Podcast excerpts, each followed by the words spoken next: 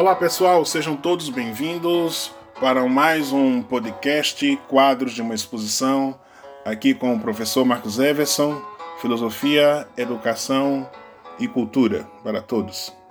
Hoje nós vamos falar um pouquinho sobre o, o nascimento da democracia. É, conforme vimos em outros momentos, é, os filósofos, os primeiros filósofos gregos estavam interessados, a princípio, em revelar a origem do cosmos uma vez que essas preocupações finalmente é, se deslocam é, de uma explicação cosmológica e, e, começa a se pensar a posição do homem na cidade, então, é, na história da filosofia, nós teremos um outro momento, que é visto como um momento antropológico, o surgimento da polis grega.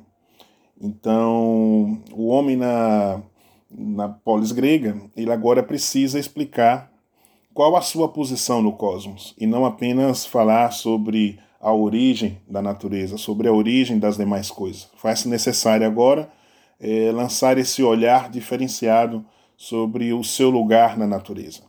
Então, esse período que nós tipificamos como sendo antropológico, quase sempre é, apontados nos manuais de filosofia e também nas discussões filosóficas como tendo nascido ali por volta do século V então é durante o século V que o problema antropológico ele vai tomando corpo, é, sobrepondo-se progressivamente aos problemas cosmológicos.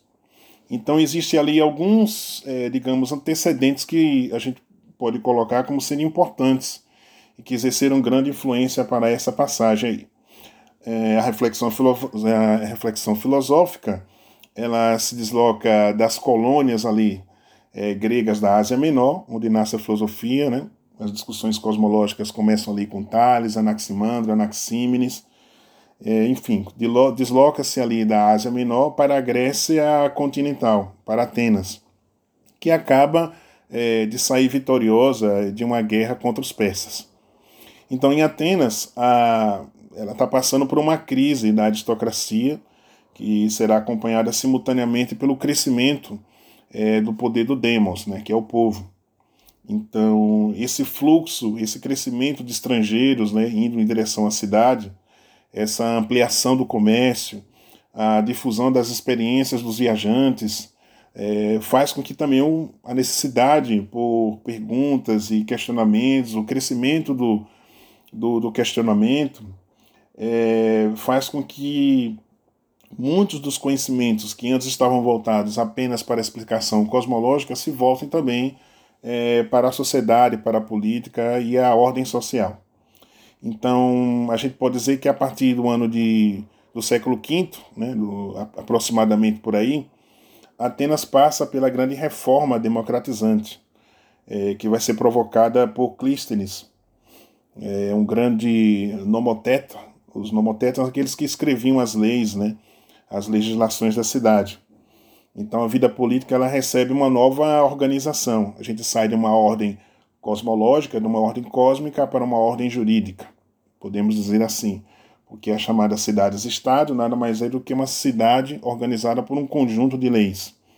Então Clístenes ele vai criar é, duas importantes instituições políticas em Atenas. É, a primeira fica conhecida como sendo a Bulé, que é o conselho de 500 cidadãos é, que são sorteados né, entre todos ali para participar da vida política, esse conselho. É, ou seja, qualquer homem ateniense com mais de 30 anos podia ser escolhido. A função desse conselho era reunir mensalmente para fiscalizar né, tanto os funcionários quanto as finanças das cidades. Né? Então, esses conselheiros eles eram escolhidos por sorteio é, com um mandato de um ano e sem reeleição. Né?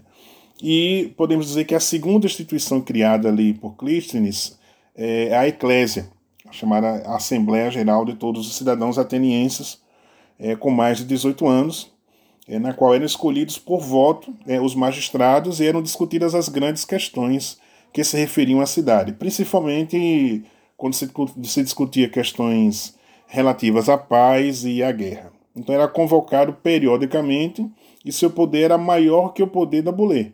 Né? Esse Conselho Geral, era essa Assembleia Geral, o poder era maior do que o da Bulê. Então esse conselho de 500 ele preparava a agenda e presidia a Assembleia Geral naquele momento. Então as instituições democráticas elas começam a se consolidar a partir daí. Né? Nasce a democracia, né? que, enfim, basicamente é o governo do povo. Então, em primeiro lugar, a democracia ateniense ela, ela é nem to, não é formada por todos os cidadãos. Né? A cidadania existe apenas para os homens adultos e naturais da cidade de Atenas. Portanto, ficam excluídos aí da cidadania as mulheres, as crianças, os estrangeiros e os escravos. Esses estão fora da cidadania. Né? Em segundo lugar, a democracia é, não é representativa, como a nossa atualmente, mas é direta, ou a gente pode chamar também de participativa, na qual os cidadãos eles participavam diretamente das discussões e diretamente escolhiam, tomavam decisões por meio do voto.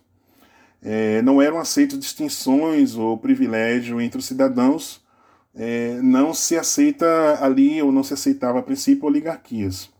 Dois são os princípios fundamentais que identificavam ali a cidadania grega ateniense, que era o princípio da isonomia, ou seja, a igualdade de todos os cidadãos perante a lei, e a isegoria, ou seja, o direito que todo cidadão tem de expressar-se publicamente, manifestando o seu parecer né, é, diante de determinadas questões. Ou seja, desse consenso dos cidadãos né, nasce aí a lei, a expressão livre e racional da vontade, né, uma particularidade da cidade de Atenas e que se virá de inspiração para nós até hoje. Então, a democracia, a função soberana, não cabe a alguém ou alguns, mas à lei, né? a expressão da vontade coletiva. É dessa forma que a democracia é a força da lei, contrapondo-se aí à anarquia ou o que nós hoje chamamos também de desobediência à lei ou desobediência civil. Na democracia, os conflitos emergem é, e podem também encontrar o seu encaminhamento através do diálogo. Então, o exercício do diálogo constante, ou seja, o exercício da dialética, que vai ser muito é, praticado ali, daí porque que Sócrates e sofistas são personagens importantes nesse momento, né? o exercício da razão, do diálogo, ele será de fundamental interesse nesse momento. Então a filosofia emergente ela tem esse olhar né, de se conquistar o bem da polis por meio do fruto do diálogo. Então é um momento marcante na história da cultura, vai deixar, inclusive, como eu disse, marcas até o momento atual. A democracia, né, em suas matizes, é, deixou marcas no mundo contemporâneo até hoje. Boa parte dos países modernos são, tem ainda e carregam essa inspiração. Né, do modelo, não propriamente do modelo ateniense, porque deixamos um modelo de caráter mais direto para um modelo mais representativo. Né? Mas de qualquer sorte, fica aí a inspiração desse modelo e que foi marcante na história da cultura é, grega e que foi marcante também na cultura do mundo ocidental e do homem ocidental. Bom, pessoal, era essas considerações que eu gostaria de fazer aqui no momento de hoje sobre o nascimento da democracia. Nós vamos ficando por aqui e encontro vocês aí é, num novo podcast para continuar nossas discussões aqui sobre filosofia, educação e cultura. Um forte abraço para todos e até o próximo encontro.